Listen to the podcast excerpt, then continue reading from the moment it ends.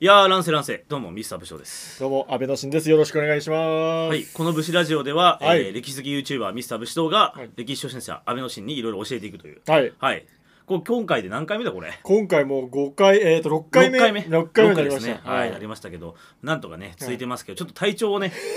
私崩してね年末あたりからずっと崩しましたねだいぶ長いこ1か月ぐらいずっと体調悪いなとか言いながらも頑張ってやってたら、はいはい急もう急に悪化して、とはいもう本当に声出ないレベルに一回なっちゃって焦りましいたやよ本当ですよだってツイッター見てましたけど、おかしなことにならないかなと思っていやいやいや心配してましたよそう、うんもう本当に俺も心配した結構あのまあ嫌な趣味って思われるかもしれないけど、うん俺あの亡くなった方うのん、 最後のツイートを見るっていうのは結構好きで、変わった趣味ですね、うん、だからもう時世の句みたいなもんじゃんああまあでもそっかそうい最後う意味でのはねねツイッターで、だから結構それ調べて見たりするんだけど、うんうんやっぱ本当に死ぬ前にうん全く何もつぶやいてない全然元気にツイートして、そのまま突然亡くなっちゃったっていう方もいれば、はいはいまあ、死を結構予感して、うんやばい死ぬかもって言って本当に死んじゃったっていう方とかも結構いて、はいはいはいでそういう人を見てると、うん本当にやっぱ食欲がなくなるとか、はいはいはい急にどっかが痛くなってきたみたいな、うんうんやっぱ不調を訴えてるうん体の、っていうの結構あったんで、はいはいはいはい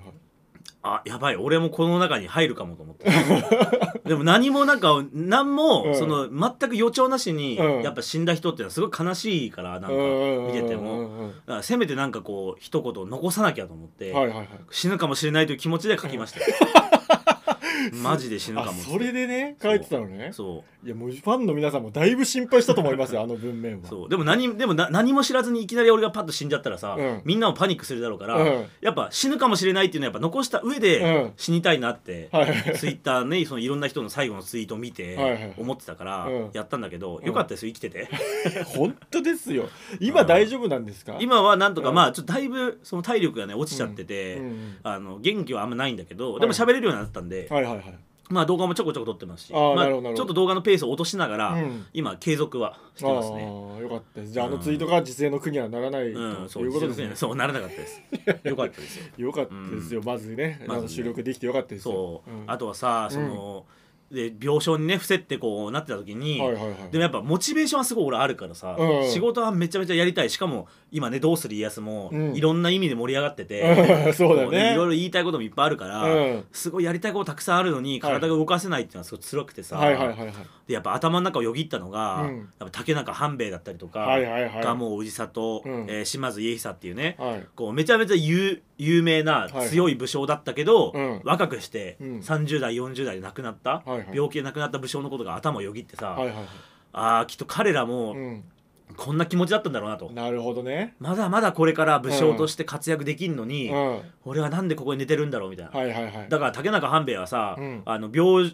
気になってんのに、うんあの秀吉にももう休んどけって言われてんのに、うんあの武士なら戦場で死にたいとか言って、うんあの出てきたっていう話あるじゃないですか,、はいはいはいはういんだからその気持ちがすごい分かって。ああそうなんだそうやっぱ休んでられないって気持ちになそうるんだ休んでられない出たいっうんて、ね、いう気持ちになっててさ、うんでまあおかげさまでね僕は病院ちゃんと行って、うんまあ、皆さんからもねいろいろアドバイスもらってさああそうなんだそう、うん救急車よん呼んでいいかどうかちょっと分かんないとか、はいはい呼んだことないから、うんでもめっちゃだるくて、うん動けないからこれ救急車呼んだ方がいいのかなみたいな、うんツイートしたら、うんまず7119っていうので、はいはいはいはい電話すると、あうのん症状とか聞いてくれるから、うんこの人がで、えーこういうふうにすればいいですよ救急車呼べばいいですよとか、うんあの病院ここ探すといいですよとかアドバイスくれるからまずうん7119するといいですよって、えいろいろねえや優っぱしいですねそういのツイッターすごいねみんなそれ教えてくれるからあーそんなん知らななかったもん俺、うん7119とか。確かにねいざ使うって思わないとそ頭に入ってないもんだよねうんんそうで言われてでうん実際7119やってさ、うんそうそしたらあのねあの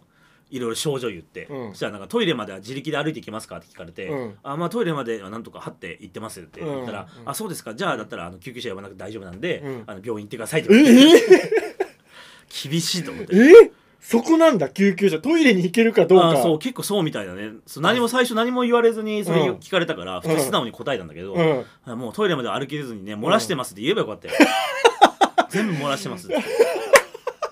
そしたら救急車使ってもいいよってことになるそうんだ多分ね多分そうだと思うんだよでもトイレまで行けるんだったら行って,、行ってくださいみたいなうわそれだって知らないとねだってうん今からあなんか実際2歩届かなかったっすとかも言え ないもんね そうそうそうそう そう、うん、でも多分ねやっぱう今んそのすごい救急車もさうん足りないみたいに言われてんじ言ゃん、われてるねそうだからやっぱ簡単にはい呼ばないでほしいってところなんだうけどね、んうんにしても厳しいなと思ったけどね確かにねこれね、ん冗談じゃないからねそうそう本そう当に辛いから呼びたいわけで、ね、そうそうそう、んでまあ家族とかいたらねまた話は別だけどさ、うんあの一人だからさ本当に一人で行くしかないじゃん、一人暮らしだから、うんうんあーだからそういうのは結構辛かったけどねいやーうん2023年いきないりきなり体調不良からスタートするというあーねと本当にでもこう YouTube 始めて3年う間ん、一回もその病気かかんなかったから、はいはいはいはいあのコロナの中でも、うん今日までうん今日までとかねこの時までだかうんら自分も結構焦ったよねううんーんそうだからちょっと謝らなきゃいけないこともあっておおなんですかあのクラウドファンディングではいはいはい「あの鎌倉殿」の本を作るって言ってはいはいはい今作ってるんですけどうんそれをあの1月にはいあの観光する予定だったところがはいもう2月になっちゃいましてなりましたよ2月にえー本当に申し訳ございません嘘ついちゃいましたいや嘘ついたわけじゃないで申し訳ございす嘘じゃないですあの嘘をついたわけじゃなくて、はい見積もりが甘かったというか、はいいはいはいや本当にその年末とかにちゃんと時間は取ってあって、うんあこのこの時間にやれば仕事すれば完成するなって自分の中では一応スケジュール組み立てたんですけど、はいそれがこの突然の病気によって全て崩れ去って、はいほんと3年間そのね生地病気かかってなかったから、はい病気にかかるっていう想定が全くなくて、はいはいはい全部こういうふうに働けばいけるだろうっていう、はいはいはい組み立ててったらうんこういう事態になっちゃって、うん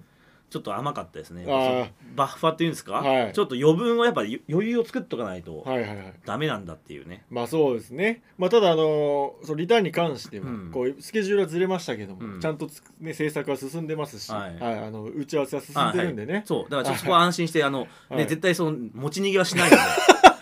そんなことしたらもうこの活動すらできなくなっちゃうからそうですね大失炎い上物の方が多いそうっていう多いから、う持ち逃げするつもりは一切ないので、はいちょっと多めに見ていただきたい。んはい、もう少々お待ちくださいということで、ね、っていうはいさ、はいことをさ、俺今日言おうと思って、うんで今日安倍ちゃんこう来るから、はいちょっと机の上片付けとくかと思って、はい片付けてたらさ、はいこんな紙が出てきてさえこれこれなんですけど何ですかそれあおみくじですねあのあおみくじそう今年のね、うんあの正月に引いたあおみくじ今で年正月引いたやつなんだそう大吉だったんえですけどあ大吉だったのそもそもそうすごい大じゃん吉だったんだけど、うんこの裏になんか「教え」っていうのが書いてあって、はいはいはこれですねいはいはいえーなんて書いてあるんですか過ちを言い訳する心が、えー過ちを繰り返すことになるとあれ今言い訳されてた方ですよねまさにこれがちょっとこのタイミングで出てくるんだと思ってなんいかや典型を感じたなるほどこれ本当だから本当に戒めってことですよそうちょっといいですかあ本当だ大吉なのにさ、うん大吉秀やったっつって さ怒られるっていう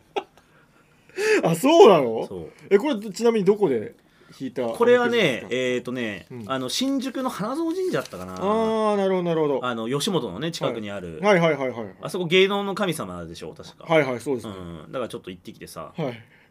引いたんだ けど怒られたあと大吉っうて基本的にはいいことばっかり書いてるじゃないですか、うんあの演壇い武士道の一番大事なうん演壇の部分うんあがですね自分で苦しみますって書いてあるんですけどで苦しみますって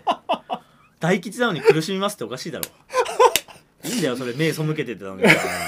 言わない言わないようにしてたのに言わなくてもいやわざわもざっと頑張れってことなんであの視聴者様の皆様そこも応援してあげてくださいいや本当でもそうね、だからその病気で伏せってて、うんやっぱ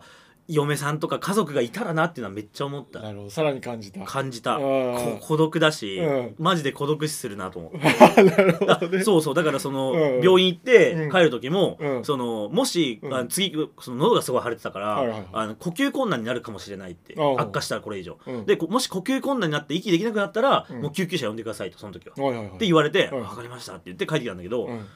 呼べないじゃん呼吸困難になったら。 呼べないよね。呼べないこう呼べうことない喋れないしねあって。喋れない から、あーってなっちゃうから家族いたらさうん。あ呼んでくれっていうのできると思うけど、うん一人でさうん一人暮らしって言ってんのにさ、うん呼吸困難になったら呼んでくださいってさ、うんあんなのあの あの医者無責任にも程がある頑張りましょう。はい演談を頑張りましょう縁。談を頑張っても早くね、嫁さん見つけないとねそうですね。命が危なくなってきてるんで。命が危ない本当に、うん、はい。今もう頑張ってね。ねとても頑張りますということで。年は結婚ちょっとね目指して頑張りたいですおあ、ちょっと待って今次行こうと思ったんですけど、すいませんだね。ごめんごめんごめあんの今年そうだよこれ彼女もういないのに今年結婚っていう目標を立てるんですか今なんかバッファーがって話もしたのに あーいやもう結婚するな付き合おうっていうか結婚しようでいいと思うねいきなりもうまあ、交際ゼロ日婚もそうそねう最近ありますからそうまあだから戦国武将なんてみんなだってそうでしょいやまあね恋愛期間なんかないんだよみんな確かに、まあ、恋愛結婚の時代じゃないそのうかそらう、ねもう同盟同盟組まなきゃいけないってなったら結婚するんだから、だから同盟なんだよ俺がしたいのは恋愛とかいいんだよもう お互いにメリットあるよねっていうことで結婚するわけだからそうだから別にその恋愛とかじゃなくて普通にその,、あの結婚のメリットを享受したいという方、いあのご応募お待ちしてますのでよろしくお願いします同盟 同盟したいよそうっていう同盟したいという方ねぜひお待ちしてます、はいそうで、はいまあ、今日はちょっとね武将の話もいろいろしましたけど、はいご紹介したい本があるんですよおありますかはいやっぱね、はいもう武士ラジオはね、うんもうガンガン本を紹介していくいやいいじゃないですか、まあなんかねやっぱ武士父さんに本を紹介してほしいですっていう人も多いからあ多いんだよそうねいや素晴らしいことじゃないそうでもなかなかやっぱね、メインチャンネルとかでね仕事でやるってなると大変だから、うんもう武士ラジオうでんさらっとやるんだったらいくらでもできるんで、はいはいはだからこっちでね紹介していきたいんですがいなるほど今回紹介する本はこちらでございますじゃんおはいえー最強戦国武将決定戦というこおとでーまさに武将の本なんですけど、はいまあかなりライト層向けのね、うん本ですねあのそうですねもう歴史オタクのためっていうよりは、はいはいはいまあ、確かにこう小学生向けなのかな、うん一応あの小学生とかでちょっと歴史に興味あるよっていう人たちに、はいはいはいまあぜひ手に取ってもらいたいと思うので、はいえー、とななんとですねこの監修があの大和田先生ということでおおもうあので今の「どうする家康」の時代交渉とかもね入ってますけど、あーすごいですねだから大和田先生はもういろんな本のね監修に名前が出てきますけどね、はいはいはいはいもう大盤振る舞いしてるから名前をなるほどまあ、でも大和田先生も入ってるから、うんまあ変な本ではないですと、はいはいはいまずで、うんまあ、どういう内容なのかというと、うん最強武将決定戦だから、うんえっとですね、天下ナンバーワン決定トーナメントを開催してうわ武将の最強を決めるといういやめちゃくちゃ面白そうじゃないですそうかまあ、本来はねそんなトーナメントはないわけだけど、うん戦国武将の世界に、 まあねまあ、あくまでこれは、まあ、空想ではいはいはいはい武将同士を戦わせたらどっちが強いのかっていう,、はいはいはいはいっていうのでやってますうんで今回はちょっとね、安倍の市にいろいろとこうあのこの武将対この武将みたいなのはいはをいはいはい言っていくので、どっちが勝ったか予想してもらって、うんうんえーまあ、ここのねこの本の中での解釈だけど、はいはいはいまあ、どっちが勝ったっていうのが書かれてるんですよなるほどで3問出しますので、はいえ3問中、うん2問以上正解できたら、はいえー武士道の、はいえー、ホロシュ認定を差し上げます すいませんほほなんですかホロシュホロ州認定、はいすみませんこれってみんな知ってることですホロ州って何ですかいやみんな知ってるでしょえ知ってます、あのみんな知ってんのいやホロだよホロホローって何ですかいや戦の時にホロつけるだろうみん なすみませんまだわかんないホホローえそう鎧みたいなことですか全然違う鎧じゃない鎧じゃない鎧の上にこう、はいマントみたいなのつけんのよああはあはあはあ後ろにね、はいはいはい、まあ、こう目立つようにはいはいでそれに、うんあのそのホロをつけた人たちのことを、まあうんホロ衆って言って信長親衛隊にしてたんですよはいはいはい赤ホロ州とか黒ホロ州とか、まあ、はい要はホロ州っていうのは親衛隊のことですああなるほどミスター武士道の親衛隊になれるっていうのはが魅力ってことですね、そうですじゃあやる気なくすんですけどそれいやい やいやでも、はいもし、えー、3問中、はい3問全部不正解したら、はい えー切腹ですおかしいだからおかしいのよこのチャンネルあのはい解釈もねちゃんと私がしますのでなんで命がけでお送りするのよあの、はクラウドファンディングの時もそうだけど なんかちょっとすぐ切腹が身近にありますけど、うんだからまあまあでも頑張りますよ、うだかんあの本当に3問全部間違えたら切腹だから気を気をらつけ初て心者だって言ってんの歴史もあんまり知らないって言ってんの、いまあでもねあの今ある知識といううか、んうんゲームとかあそうだよねのいわゆるね、うんあのちょっとねあの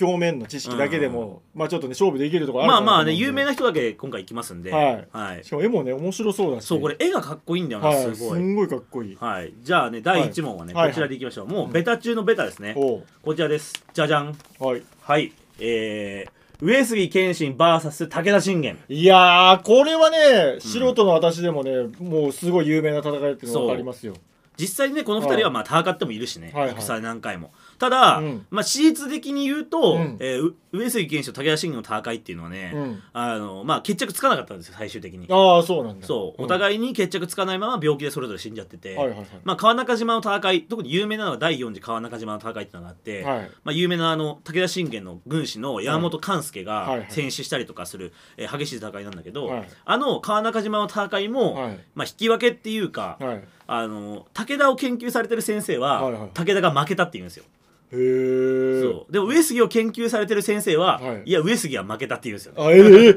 あ、そうそうなんだ。そうそうそうだから研究者の間によってうんも話が変わって、しかも、はいはね、研究対象って基本的に自分がひいきしてる武将だったりするから、はいはい勝ったって言いそうなもんなのに、はいまあ、やっぱ研究してるがゆえに、はいやうちの負けですみたいないはい感じになっちゃってるのが面白いんだけど、うんうんまあ、どっちの先生も負けたっていうぐらい、はいはいやっぱ勝敗がねあの消せなかった、はい引き分けてしまったっていうのがこの2人なんですけど、はいまあ、この本の中では一体どっちがね、えー勝ったというふうに解釈されているのかなるほど、はいそうか実際はそうだったけど歴史的にはそうだけど、本的には決着ついてるってことねそう、えーとこの本のの中ではですね、う3つのパートで、はいえー評価をね分けてます、はい一1つが戦績対決、はいまあ、生涯で何回戦ってどれぐらい勝ったか、はいはい戦に、うんっていうのと、うんえ2つ目が両国経営力、はいはいまあ、要は国のどっちもトップだからなるほどどれぐらいまあ、えーこうね、えーこう国をちゃんと運営できなたるほかど政治力的なところも政治力そうそうはいはいはいはいで最後が軍略対決ですねほあの実際の戦場での、うはいはいえー軍略どっちが良、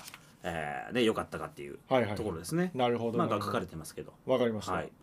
さあどっちでしょうかちょっとねあの、うんもうこれねえーと私も知ってるレベルで言うと、もう武田信玄めちゃくちゃ強かったっていうのは知ってるんですよ、うんその最強の騎馬隊って言われてたり、うんなんかいろんな動画見たりしても武田信玄が一番強かったみたいな情報、なんかね上げてる人もいるんで、うん武田信玄めちゃくちゃ、ね、戦うの強いってイメージはありますうね、んで上杉謙信も毘沙門天っそうていうね軍神ね軍神のさそうそうそう異名があるじゃない、うんしかもそれ戦の天才っていう由来でそういうのがつけられてるんでしょ、そう実際に謙信はマジで強いです、マジでやっぱ強いよねマジで強いだからそうそういうねこう名前のねネームバリューで言うとね、正直同点なんですよ、ああねただ決定的に一個、うん武田信玄の方が、うん僕は勝ちだと思いますえー、なんでこれ一個決定的な私ならではの理由があって、はいはいはいあのー私もねあのミスター武士道と同じく、うん元お笑い芸人やってたんですけど、はいはいはいはいあのね相方がね武田っていう名字だったんですよおおそれでそのた相方の武田がー、ね、うん俺はうん、武田信玄の末裔だって本当に言ってたんですよえ そんなこと言ってんのあいつあいつ自称で言ってたんですよええー、そうなのはいまあ確かにね東京のあっちのね、はいあの西東京の方の西人だ東京のし方でうん、なんかいそうな感じあ確かにね西東京の方ってん武田の、まあ、家臣のなんか末裔、はいあの八王子のなんとか同心みたいな幕末に活躍した人たちも確かねうん元武田の維新だった気がするんだけど、うんまあ、ゆかりのある人はいるいそうな感じはするんだけあど本当そうでいやでもさすがにないだろ本当にいや でそれねちょ自称ですよ自称ただねおじいちゃんうがんしいたけの研究をしてて、えー、そうなのその世界に何個しかないみたいな、うんあの計量器を持ってるっていうのえで、ー、暴れる君が家に来たみたいな、えー、 なんで暴れる取材で暴れる君暴れる君が来たとあかいいろんうな人出てくんないうのがあるんでえー、武田さんってそうだったんだ知らなかったえわ多分俺は違うと思ってるんですけど、うんじいや自称だと思ってるんですけど、うんでちょっとね武田にねゆかりがあるお笑いコンビもやってたんで、うん その理由も含めいやて武田ひい武田ひいきも武田含め美て紀あの今回ちょっと武田信玄勝ったんじゃないいかなやとそれ知らなかったけどさ、はいえーじゃあこ今度ちょっと武田さん呼ばなきゃね いやちょっと呼んでみてもいいかもしれないけど、多分何も情報ないと思ういや松江を称するんだったら情報持たないとさ風林火山しか言ってなかったいかやらいやバカじゃんバカだ信玄じゃないのその人大丈夫芸人としても売れなさそうだよ ねバカだしバカだ信玄まあでもねでもまあそう,、はいそういうのぐらいしかヒントがないんでなるほどでも武田信玄なんじゃないかなと思いますはいじゃあいきますこちらの戦国武将決定戦では、はい2勝1分けで武田信玄の勝利おおおーよかったあそうなんだそうなんですよそうなんだまああくまでこの本の中のこの本の中では評価だけど、はいはいはまいずその戦績対決が、うんえーとね、武田信玄が勝率73%、うわー高いねねうんで謙信も高いんだけど謙信は70.7%で、うんまあ、2%ちょっと差で、うんえー信玄が上になってると。なるほどでそもうじゃあほぼ互角って言ってもいいまあほぼ互角だねかもしれないうんで両国経営力でも、うんえっ、とねあ武田信玄は治水をやったっていうのが有名なのよ。そっか俺それも見たことあるうんうんこれすごい有名で、うんその治水をねうまく整備してやったっていうところが評価されて、えー信玄の勝ちというふうに、ねはいはいはいなってますね。ほうほうほううんまあ上杉謙信って結構ね、うん経経両国経営はね苦戦してる節は確かにあるのよ。そうなんだあの毎回その遠征して、うんあの山越えてさ関東に出兵してきて、うんで関東の北条方を蹴散らしまくるって言って、はいはいはい戦めっちゃ強いんだけど、うんその間ずっと家留守にすんじゃん、うんその間にその地元にいるやつらが謀反を犯したり試すんのよ、ああそうなんだそうほったらかしにされた人たちうが、んだから若干ねちょっと両国経営には不安があったんだろうなっていうところでなるほどまあちょっとねね、あの信玄の方が一歩リードというところほうほうほうで軍略対決は、うんまあ、さっきもちょっと話したけど、うんどっちもねその専門家が負け負けって言ってるのと同じように、うんこの本の中でも引き分けってなってます、へえなので、え2勝1分けで武田信玄の勝利ということで、うん大正解でございますああよかったいやーすごいいきなり切腹免れたねよかっったいやよかったじゃない最初からない のよ切腹なんてよいかやったねでも面白いね今あそのう俺の言ってんねあ,、うんれは適当だけどこれ面白いねそうそうまあねこれはあくまでこの本の解釈ではあるけど、うんまあ、そういう考え方するのも面白いなとねはあうんなるほどでも武田信玄のあのね、うん絵とかさ残ってるの見るとうん治水がすごかったのはちょっと意外だよね、まあそうねあの見た目ねなんかい 見た目でねダメで判断しちゃやダ まメあですそうなよんだけどううんんうん、そうそうやっぱねでもね、うんほんと甲斐の国ってさ、うんもう山梨だからさそうね今ぼの、盆地だもんねそう盆地で、うんでそのね海もないからさ、はいはいはい結構苦しいところだったと思うんだよねああそうなんだまあ越後もねすげえ雪降るから、うんまあ、この武将2人ともどっちも苦労してるとは思うんだけうど、んまあ、そんな中でねやっぱりあれだけ勢力を持ったっていうのはすごいなっていう、うん特にね山梨ってあの戦国時代から結構近世まで、うんあの地方病って言って、うんめっちゃ恐ろしい病気流行ってたらしくて、はいはいはいはい、川川にうん入るとうん感染症になって死んじゃうみたいな、えでー、ももうドラクエの毒沼みたいなさえー、入るだけで病気になっちゃうっていう沼があったのよ。ああったんだ日本にもそうそうそうそうでそういうとこあって、うんでまあそのね近あの近代化して、うん医療が発達して原因が分かったんだけど、うんなんか谷かなんかがその病原菌をあのはは媒介して人にうつしちゃうみたいなことがあったらしいんだけど、えーうんなんか当時はそんな分かんないから、うん呪われたそう、ね、川みたいなとこあったりとか、はいはいはい、結構苦しいところでねやっぱ、あうのん両国経営してますからね、ああ、なるうんこれちょっと一個目から長くなって申し訳ないけどもう一個聞きたいのが、んその騎馬隊が強かったわけじゃん、はいはいはいはいでチンギス・ハンがさ騎馬隊強いのはなんかさ土地柄とかあさー生活もわかるじゃん、うんうんでもさ山梨って今山とかさ、んなんか平地が多いイメージがないんだけど、うんなんで騎馬隊がっていうのは、ああ確かにね、うん一個気になるところではあるようんね、まあ基礎馬っていうのがねあの今でも残ってるけどああそっかそっかそうそうだからやっぱうん馬の、多分質が良かったっていうのはあるのかもしれないねなるほどそっかうんそっか、いやそっかそっか馬はね、うん有名だもんねそうそうそう今馬が強かったっていうのはあるかもしれないねなるほどそうかそういうところもあったりしてってことね、うんああいや面白いこれ最初から面白いですね、じゃあ、えー、1問目は正解竹足よのか正っ解とたいようかこった皆さんどうだったんでしょうかとでねはいまあみんなねいろいろ思うところあると思いますけどね、はいうん、じゃあ次はねうん誰行こうかな、次はじゃあちょっとマニアックなところ行きましょうかはい、はいこちら行きましょうはい九州の武将です九州は、はいいじゃんえー、立花宗茂 VS 加藤清正、うわーまず申し訳ないですたえっと宗茂さん、私のメモリーの中にはないですねむ立花宗茂知ら ない申し訳ないです宗茂さんちょっと勉強しておきますいやーこれはちょっと切腹じゃないですかいやおかしいでしょ立花宗茂知らないってやばいよ、いやそれ申し訳ないけれども、切腹ではないじゃないだってそれしょうがないじゃん、うんたただ逆に言うと加藤清正うんはね、あの知ってますまあ清正超有名だもんね、はういん超有名まあ、熊本城をね作ったっていうのもね、今でも言われてますけど、はいまあ、確かに宗茂さんってね、うん戦国武将好きはみんな知ってんだけど、はいはいはい一般の方に知名度が全くないあそうなんだ人なんですよね、うんこれがね意外だなと思うんですけど、はいはいまあ何した人なのかっていうと、まあ、はい九州の武将で、はいであの、えー、と豊臣秀吉が九州に侵攻してくるまでの間、はいまあ、島津と戦っててはいで、えーそこで島津と激戦を繰り広げて、はいまあ、秀吉から、えーもうさ西国無双とはいはいもう西の国でうん九州で一番強いっうてん評価された武将で,、うんでめちゃめちゃすごい長生きもしてて、うんあの島原の乱っていう、はいはいはいだからもう戦国時代一番最後の最後、うんまあ徳川家光の時代だねもうね、はいはいはいえー家光の時代の,、うんあの反乱、はいキリシタンによるその反乱にも出陣したっていうはいはい武将なんですけど、はいまあ、その立花宗茂と、はいまあ、この人は九州の福岡の方かな、はいはいえーの武将で、うんえー対する清正、はいえーどっちが勝ったでしょうかっていうこれね、ん加藤清正ですねお即答即答ですねこれ、うんあのー私聞いたことありまして加藤清正をほはいあのー聞いたはい、う、うん、あの戦国無双で、はいあのもう使ったことありまして めちゃめちゃ強いんですよ加藤清正強かった清正そんな加藤清正めちゃめちゃ強いよ、で一番決定的な理由は、声優が杉田智 和さんうん、いやなんで杉田智和さんってあれだよねあの銀玉の銀さんとかのそうですよ、ねそうよ、うんその超一 流の声優さんがキャラクターボイスやるんだから、うん弱いわけがないいやそれ関係ない だろ声優で決まるの負けるわけがないそれ なはんだそれあのね、ん知識なかったらこういうので戦うしかないんだから。で逆に言うとこうね知らない、うん宗茂さん申し訳ない知らないんだけれども、逆にこう詳しくない人間にも加藤清正知ってるってことは、やっぱそういう評価になってるんじゃないかな あー知名度的にねそう知名度的にああそう予想でフェイトの世界だじゃあ何ですかフェイトフェイトすみませんフェイトも知らないんですあフェイトも知らない、はいじゃあフェイトっていうのは、まあ、あれはもう日本だけじゃなくて世界中の歴史上の有名人を、はいはいはいあの現代に召喚、ま魔法使いがはい現代に召喚して、うんえ英霊としてはいはいはい戦わせるっていう話なんですよ、おうおううんでゲームもあるんだけど、うんあのそのフェイトの設定で、うんその召喚した人物歴史上の人物のうんもともとのその人の能力、はいプラス、ん現世での知名度が、うんあの能力に補正かかるっていうのがあるんですよああそうなんだ有名であればあるほどめっちゃ強いみたいな、ああそうなんだそうっていうのがあるんそれそれでもやっぱだって知名度うんがあるってことはやっぱ強くないと残れないわけですかまらあまあそうね、んそれなのかはちょっと分かんないけ ど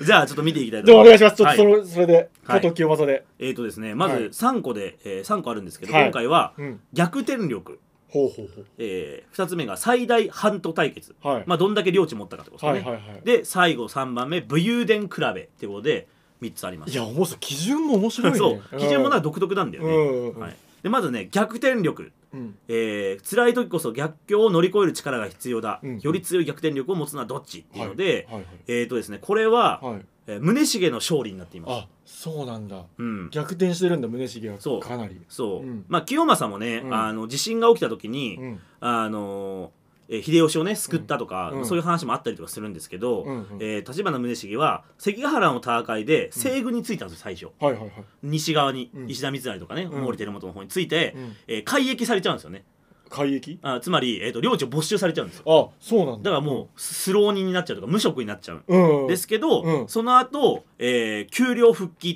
て言って元に戻ってるんですよ、ええそうすごいねそう再就職を果たして、うんでしかも元の場所に戻れてるので、うんこれは西軍の武将の中でうん橘、宗茂だけらしいですええそうそうなだんかだらよっぽど能力が高かったってことでしょうねそうだよね評価されて、うんまあね西軍ついたけど、うんまあ、宗茂はすごいやっぱ素晴らしい武将だから、うんあ戻れって言って戻してもらった徳川あー再び再登用の方が難しいもんねそうそうそうすごいねになかなかないでしょ普通クビになった会社また雇われるってないでし ょ、すごいね、うん、能力すごいねそう逆転力すごいね確かに逆転力で、えー宗茂の勝利なるほどマジか、そんなエピソードがあったんだ、はい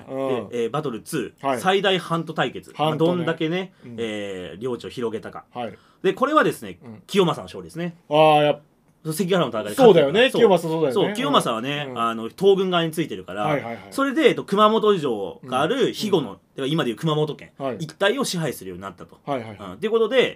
えーこっちの方がでかいですね、まあ、はいこの図も書いてあるけど、はいはいこれ地図がね入ってるのもいいですよい、ね。いやめちゃくちゃわかりやすいこれちょっとねこう、はいこうこっちだけ見せようかなこうね、えー図がねついてますけどねこれ初心者の方絶対見た方がいいこ れ普通に面白い早く読みたいですね、ううんんそして、えー3つ目はい、最後ですねここだから今1勝1敗ですから、はい、こここで決まる、はいうん武勇伝比べ、武勇伝はい、でここはちょっっとねあの対話形式になっててちょっと面白いので、はいちょっとやりますねあお願いしますはい宗茂はいそれがしは秀吉様に西日本一の猛将と言われたのだ、おお猛将と言われた、うん清正俺だって静ヶ岳の戦いで活躍した七本槍だぜちょちょお前西国無双とか言ってるけど実際何したんだっけえちょっと待てよ何清正負けそうじ ゃねえかその声色ちょあ悪意あるわ今の清いやいや正え杉田智和さんってこんな声じゃいないやです違うわ全然全員に失礼だった清正にも失礼 だし杉田智和さんにも失礼いやごめんなさいごめんなさいちゃんとやってくだちゃさんいとやりますね、ははいいえーじゃあどどうん実際何活躍したんだっけど、で、えー、宗茂、うんそれがしは島津軍に4万の兵で攻められた時援軍が来るまで踏ん張り、えー、橘山城を守り抜いたぞあー知事常雲が岩屋城で討ち死にしたという知らせを受けもうダメだと思ったが守り抜いたんだとおーすごいねそうでうん清正も「へえすげえじゃねえかまあ俺だって朝鮮出兵の時ウルサン城の戦いで6万の敵から城を守ったけどな」と、確かにそう朝鮮出兵してるからねそう清正はそそうう清正そはうそう言ってるからうん、でえー宗茂はですね、うんあとそれがしは関ヶ原の戦いでは大津城も落としたぞと。おー城落としてますはいはいはいで、えー清正でもそのせいで、ん関ヶ原の本戦に間に合わなくて西軍負けてたよなあそうそう俺朝鮮で虎も退治したんだぜと勝っちゃいました虎に虎退治、虎に勝っちゃいました清正さんえー宗茂うんえそれ本当は清正先輩の武功じゃないという噂がえ清正くなぜそれ を最後でもそんな感じかもねなんかそう面白いそうあのね虎退治は確かに、うんあの清正のねうん伝説として残ってんだけど、うんあの実は、うん清正じゃなくて黒田長政っていう、うん別の武将が本当は虎退治してたんだけど、うん清正の方が有名だから、うん清正のエピソードになっちゃったっていうね、えーことがあるんですよあそうなのそうだから知名度がありすぎて人の手柄を奪っちゃってるんですよ、 やばいそうちょっとやばいな、はい、でこの、えー人の手柄を奪ったというところで、うん武士らしからぬということで、うんこの武勇伝比べ宗茂の勝利となっておうりますわー結果2勝1敗で立花宗茂の勝利でございうましたわマジか残念あそうなの、ういやそのトラエピソード確かにちょっと最後ね、ちょっとなんか情けないエピソード出ちゃった ねそう情けないね武勇伝対決でちょっと負けてしまいましたけどまあ清正もね本当に素晴らしい武将なんですけど、うんやっぱり宗茂はねまだまだ知名度が低いから、はいはいはい本当にすごい武将だったんだっていうのをねここでこう、まあ、清正に勝ったわけですから、はいはいはいもっと知名度上げてってほしいですねこれねはいいやもうすっごい読みた い今なんでそう、うん、あすごい面白いですねじゃあ今、えうん1問正解1問不正解なので、はいはいはいあと1問最後の問題正解できれば、はいえー武士道の殺しになりますおい殺しなるぞ頑張りますはい正解できなかった場合は、はい切腹ですおかしいでしょ おかしいでしょ鼻なくなるわそんな切ってたらすぐ切腹さあ頑張りますよ、はいでもえでもこれがんねえ、ん頑張りたいマジで、うんうんじゃあ最後はねこれいきましょうかはいじゃんお織田信長 VS 北条早いやもうこれはだってよ、雲うんこれはだってよですよ何えもう言っていいんですかだっよいいですよでも織田信長さんでしょだってえもう理由が、まあ、ありすぎますよ、うんだからまず何さっきの知名度で言えうば、ん現代にまで信長の野望っていうゲームが出てるわけうでんす よまあねまあね確かに確かに2000年後ミスター武士道の野望ってさゲームがあったらもうめちゃくちゃ強かったってこいやとまあこそうとじゃだなねい確かに早雲の野望はないもんなそううんでそれもそうだし、うんあともう肖像がうんもうトップクラスに現実にいたら怖いでしょあれ あの、あの緑色の服着いてる。や そう、まあ、あの元で働くの怖いでしょっうん怖さね、見た目の。ていうのもあるし、うんあと実は真面目な理由も一個あおっーはて、いはいあのこう武田信玄のね、うん最強当時最強と言われた騎馬隊を鉄砲で打ち負かしたみたいなあーエピソードがあるじゃないですはいはいはいはかいでそれが、うん。要は文明の利器がうんうんやっぱ勝つんですよってういう、ん。今の戦争でもそうじゃない昔のさ、はいはいはい世界史を見ても、うん結局あの武力というかいうよりかははいはいは文明の力にはうんちょっと勝てないっていうのが結構多いかあら、まあ、ソウの方がだいぶ時代がね、早い方の人だから、うんソウはまだ鉄砲とかね、あんま使ってないからね。でしょ、うんじゃあそこの文明の利器に力を入れるっていうところも織田の ねなるほど信ね。長の素晴らしいところだと思うんですよ。ああ、確かに。あのね、これ実はこのうん武将にそれぞれパラメータが設定されてるんですけど、ああそうなんだうんこれねちょっとこの帯ちょっと外れちゃったけど、はいパラメータが設定されてるんですけど、うんえー信長なんとですね、うんその文明の利器でいうその先見性、はいはいはい、えーこれ10段階評価なんですけど10段階が、うんいくつだと思いますえ絶対10でしょだって先見の目があるんだから違いますえ無限大です皆さんインフィニティになってます イー フィー無ほ限大らやっぱ間違ったの言っ,、まそうあ、言った通り皆さんも知ってると思うけど、うん絶対そうでしょ統率力も無限大だからねちょっとチートすぎるんだけど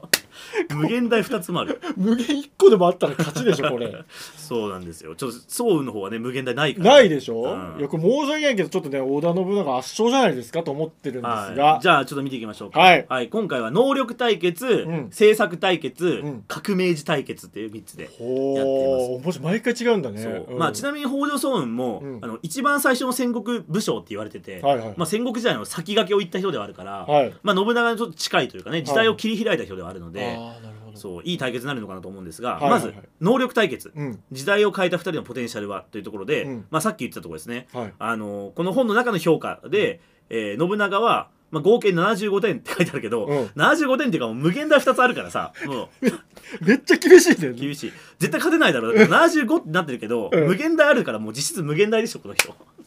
合計面こう,、白いね、こういうふうになってるんですけどはいはいはいはいそうはい、で総雲の方は62点でちょっと負けてますね、ムームーやるではないか若造ってねなるほど無限大2個あっても75 点って厳しいねこの本評価厳しいねはいはいやもう無限大でいいだろうと思うんだけど、はいはいはいまあでも信長の勝ちですとおお、ははい、ただですね政策対決、制作ね、はいこれ大事ですよねこれは、うんえー早雲の勝利ですあねそうなんだそそうまあ信長もね、うん楽一楽座とうかだよねそう政策有名だけど、うん北条早雲は、うんえっ、とね税を軽くしたりとか、うんこう民がね安心して暮らせるように、えー京都から薬屋を呼んだりとかしてああすごい民を思ったねああの両性を引いてるんですよああなるほど魅力的民的には魅力的ですねそういうのそうでほ北条さんってもともと京都出身のうん人なのね、うんうん京都から、まあ、関東の方に流れてきて、うんで小田原、まあ、小田原に入る前なんだけど、まあ、伊豆とか、うんうんうんああっちのね、えー小田原の近くとかに根を張った人なんだけどはいはいはいもともと京都出身だからすごい文化的な人だったらしいの、ああそうなんだそうだから京都からそうやってねあの薬を取り入れたりとか、うんまあ、文化を振興したりとかしうて、んはいはいすごいね民思いでねめちゃめちゃいい殿様だったらしいああそうなんだそうそういうんさんそう一方ね、まあ、信長がその革新的なことやってるけど、うんまあ、楽一楽座も、うんまあ、その信長といえば楽一楽座をやって、はい商売を自由化して、うんすごい活性化させたって言われてるんだけど、うんただそのね楽一楽座も、うん実はその全部にやってたわけじゃなくてほうほう特定の、まあ、自分のいる安土城のだだけああそうだったんだでやったりとか、あとはまああ特定の場所でうん必要に応じてやってて。うんなんかその従来のイメージの、うんもう古いしきたり全部ぶっ壊してん全部新しくするぞみたいな、うんそこまではやってなかったっていうのは研究で分かってきてるんですよ。ああそうなんだそうそう、まあ、それ以外にはねまあいろいろ事情があったとはいえ、うんあの信長がねその部下、はいはい部下に対して、うんあの安土城の近くにね住みなさいっていうことを言うわけよ。はいはいはうんひあのまあ要はなんだろうねまあその出あの転勤じゃないけど、うんあの今ねその名古屋にいる人たちもこっち来て、うんはいはいえーこっちで働きなさいみたいな感じでうん命令出すんだけど、うんみんなそれ嫌がって。うん特に安土ってめっちゃ山の上にあるから多はい分はい暮らすのしんどかったんだろうね、なるほど嫌がって家は建てるんだけど、うん実際そこには住まずに、うんあの麓とか自分の地元で暮らしてて、うん仕事の時だけうん安土に行くみたいなことしてた人がいるらしくて、うんで信長それ知って、うんぶっちぎれ て、そのもう二度とお前家に帰れなくしてやるって言って、うんその部下の実家を焼いたみたいちな、ょっやめて いや焼かなくていいじゃないっていうようなことをしたっていう話もあって、ああそうなんだちょっとやっぱね優しくないですよやっぱ信長確かには。政策的にはちょっと優しくないねまあねちょっとまあこうねいろいろまあ与太話も入ってますけどなるほどまあ政策で言うとやっぱね北条早雲はねすごいなるほうどん今の話は聞いても確かにそうかなと思いますねうんはい。はいはいじゃあ最後ですね。お革命児対決。革命時対決はい、うんこれはね、えーまああれです。信長はやっぱ比叡山を焼いたりとかね、そういうこともしたというね話もありますけど、うんまあ北条孫雲は、えーそのね。最初の戦国武将って言われてて、はいまだまだその自分の力でね、うん全てを支配していくっていうのが当たり前じゃない時代に、うんガンガンもう実力で領地を広げていったって人なので、うんうんうんまあいい勝負なのかなと思ったんですが、はいえーこちらはですねこの本の中では、信長の勝利とああなるほどうん、特にでもなんで信長がこれ北条早雲より上なのかっていうのはね、うんでもまああれかなやっぱ天下統一したからってとこかね,、まあそうだ天よね下統一に近づいたっていうところ、うん今信長勝利とこの中ではまあ評価されてますねなるほど、まあ、時代のね差もうんもあったんだろうけれども、で、えーこれですね、えー結果的には2勝1敗で信長の勝利ということになりましたよかった、、はいい正解です沢口やーよかった皆さんどうだったでしょうかこれじゃさんあ私はあーうん切腹が免れましたねよかった、うんじゃあホロ州の一のところで頑張ってください褒美がしょぼすぎないなんか、えーしょぼくの親衛隊だから ねだからまずあの阿部ちゃんあれだよね、んあの嫁さんとさ、はいマイホーム買うって言ってたもんねあそうですねそそろそろマイホームをじゃあ、ま、じゃあマイホーム安土城の近く に建ててもらってちょっと待って、さっきの話聞いた後 に俺安土に立てんの今今住んでる方に申し訳ないけど安土に建ててもらって、うんいつでもね城に途上できるようにそうですしてくだ さい、実家焼かれる話聞いた後に立てないでしょはい、というわけであよかったあでも面白かったですねこれねめちゃくちゃ面白い、うん、これよかったねねこれすごいしかも事前知識がある方だったら、うんそれなんかそういうのもありあそうねありながら見るっていうのもあとはまあね自分のそのひいきしてる武将だったら、うんなんかねこのいやちょっと待てよとこの評価納得いかねえぞみたいなのもしかしたらね出てくるかもしれないし、うんいろいろ見てほしいですね、はいはいでもトーナメントになってるから全部でね何部署いるのかなこれ20ぐらいいるのかなあ24人の部署がノミネートされてて、はいはいはいそれはこうさっきのあのやり方で、はいはいはいこうバトルしてねこんなふうになってるんですよトーナメント表がいやーこれ面白いなそうだからこれ見てて飽きないと思うしね知り合いとやってみてもいいしね今みあたそういなそこうとをねどっちがうんね、勝ったでしょうかみたいなね、うんやっていくの面白いしいろいろ意見をね言いながらいやこっちが強いあっちが強いみたいなうんなるほどいうのもね、う面白そうだよね、うんんいや素晴らしい本ははい、なのでぜひ皆さんあのよかったらチェックしてみてくださいい、よかった面白い本でよかったですい、やめちゃくちゃ面白かったこれ、うんあのもう読みます私もはい、さすが大和田先生監修ですな素晴らしいありがとうございましたありがとうございましたははいというわけであ結構いい時間になってますけどい、い、やこれはもうあれですよやりますよはい最後は、うんミスター武士道の目安箱、あ皆さんこうはいこれありがたいことにですね、うん毎動が必ず、うんあのコメントにたくさんいただいてますんでありあがとうございますのご紹介させていただきたいと思います久しぶりだからね はいで実は武士ラジオ収録はこれ新年一発目なんだよね そうなんでずっすと体調崩したりしててさ、はいなかなかなんとかね一発目できるようになったので、はいじゃあえっ、とこのね動画がねあの、うん摂政関白のあ時のね時のはいはいはい動画へのコメントを、うんえー読んでいきたいと思いはいおま願いす,、しますえーコメントありがとうございます、えー、とポンさんポンさんありがとうごえざいまーもっと摂政関白のところを掘り下げて聞きたいす。おお。天皇の補佐の摂政を操る平清盛ってなると天皇いらんやろってなるけれど、うん。そうじゃないところがまたたまらなく面白い、まあそうだね。そうなんだよね。深いよね。はいだから本当さ、うんまあこれはね天皇の話はね、うんいろいろこう思想とかも絡んでくるから、うんたまに結構厚めのコメントくる人もいるんだけど、はいはいはいまあでもやっぱり日本のさこの天皇制ってめちゃめちゃ不思議というかさ、うんうんうん不思議の国というか、はいねだってあのまあ王国っていうわけじゃないけど王がいるみたいな状態じゃん、うん、そうだねそうまあなんか国民の象徴って言われてるけど、うんやっぱりそのまあ天皇の扱い方が時代によってどんどん変わってって、うんで今にも結局滅びずに残ってて、うんで、まあ、今後もその、ね、その天皇制を続けていくのかどうかっていうのも議論されてるから、うんやっぱ日本人が向き合っていかなきゃいけないものなんだよね本。当だよねそうう、んまあ、イギリスにはねイギリス王朝があってさ、うんね、このクイーンがいるわけじゃん、うんあもうエリザベスね、うんまあ、崩御されましたけど、うんまあ、王がいるわけでさ、うんうんやっぱその国にねその伝統っていうものがやっぱあって、うんそれをやっぱ国民たちはさ、うんもう生まれた時からもうそこにそこの、ね、民として宿命づけられてるわけだから、うんまあ、向き合っていかなきゃいけないんだよね。そうだね、ん本当そうよまあそのね、天皇制に反対する人も賛成する人もそれぞれいると思うけど、うんでも反対するにしても賛成するにしても、うんまず天皇がどういうものだったのかうんっていう歴史を知らないと、うん、うん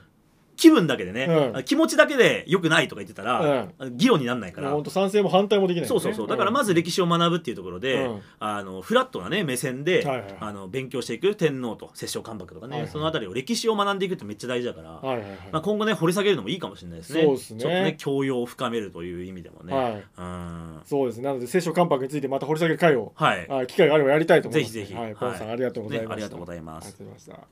じゃあ続きまして、うんえー歴史好きランナーさんはい。おお、リスナーさん、ありがとうございえー、これも聖書関白とか子供のね話ですよね、あなたは将来この仕事をするのよって決まってれば、うん小さい頃から専門的に英才教育できるもんなっていあーそうそうそううそうあーご感想いただきましたよ、まね、す。そう、だからこの動画でそのね、うんあの、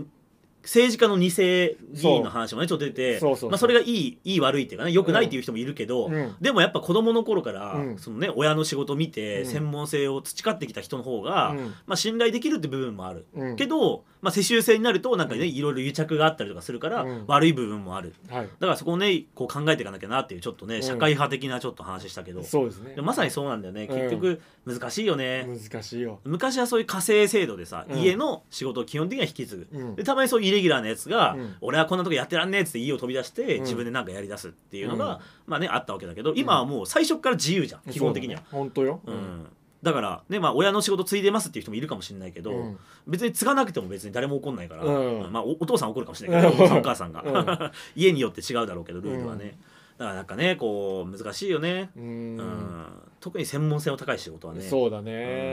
うんだから専門性がねあった方が英才教育でいけるんじゃないかなまあ確かにその通りではあるけどねううんんただまあその分そのねあの変なね、えー癒着だったりとか、うんまあそういうね他の人がじゃあ逆にそのねあの家柄のね、うんあの良くないところの人だったらもう絶対政治家なれないのかみたいなそれ良くないじゃんはいそれも良くくないから、うんまあねこう職業の自由と、うんまあこういろいろ考えていかなきゃいけないよね、うんそうですねすごい真面目なあ真面目な 話。はい、歴史まあちょっとね今回のこのねはい摂政関白のやつは結構真面目なね。はいかなり真面目なうん真面目な回回だったからはね。いはいでも良かったですねそういうコメ好意的なコメントがね来てくれてるの。本当ですよだから、まあうあんのみしっかりね見ていただいたと思うのではい、ありがとうございありまがすとうございますじゃあ最後ですね、はいえー、と安倍の新さんのうん歴史見ても面白いのは政治のところ、うんだから私が言ったんですよ歴史ああをあの政治のところ面白いよねああって言ったんですねではそれはもう歴史の沼にはまる人のセリフだ よ合戦ではなく政治が面白いと思える人は、うん戦国や幕末のような花のある時代だけではなく、うん平安鎌倉、うんうん南北朝室町江戸と政治が大きく絡む時代も好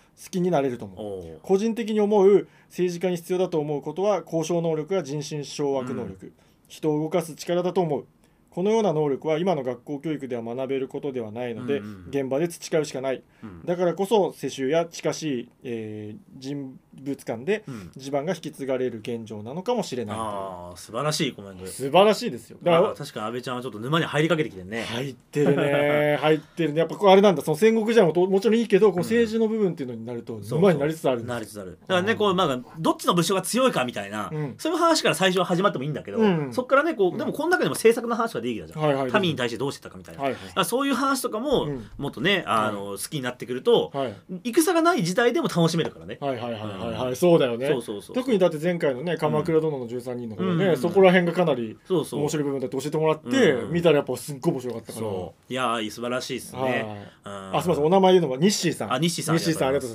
ととううございますございます沼にはまりそうでございますいいですね、 はうんでもまさにね、うんそうそっか政治家に必要な交渉能力とかうね、んまあだからそのさ学校の教育ではね学びないって言ったけど、うん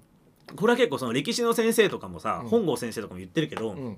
今の学校教育の問題で、うんまあ、歴史学ぶことってさ、まあ、うん普通に楽しいし、はいはいそれにさっきもその天皇がどうっていう話もしたけど、はい やっぱ歴史を知らないとまず議論ができないから、うんはいやっぱ歴史知ろうよっていうことがまずあるわけじゃん。はいでもやっぱ今の学校って、うんあくまで大学受験のためというか、はいいい高校行くいい大学行く、うんでいい企業に就職するためのまあなんかそのための勉強になっちゃってるじゃん。よねそうそうだから歴史なんてさ、ほとんど暗記じゃんもううんそうだねそういう感じだったもんねそう事象を暗記して何年に何が起きた、うんこの時何が起きたっていうのを全部頭に入れてうん答えていくみたいな、うんでももっと本質的な部分をさ、うん知らないとうん意味ないじゃん、歴史もね、本当そうよそうだからねしかもその交渉能力とか人心掌握力みたいなさ実際社会で役に立つ能力って多分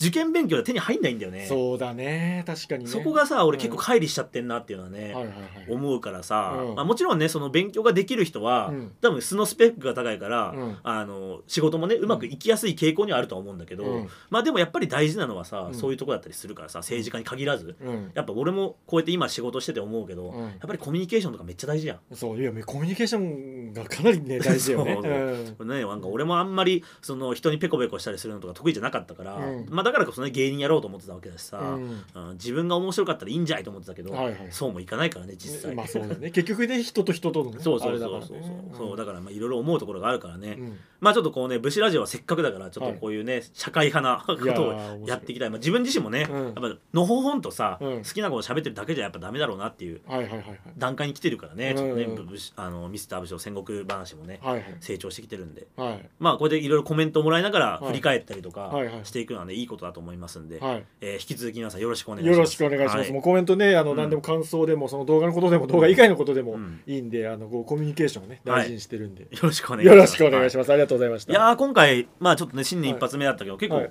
喋りました ね。そうですね、皆さん、うん長くなっちゃいましたけど、うん楽しんでいただきましたかねね、ちょっと僕も調子悪いからきついかもなと思ってたけど、意外といけましたはいあよね。かったです。うん、やっぱこれの本も良かったね。本すい。ごいよかった。これぜひ買ってください、皆さん。はい、お願いします。はといようろこしくとお願でいし。ます。はい。それじゃあ、はいえー本日のね、お相手はミスター武士道と、安倍のシンでした。それでは皆さんまたお会いしましょう。さらばじゃ。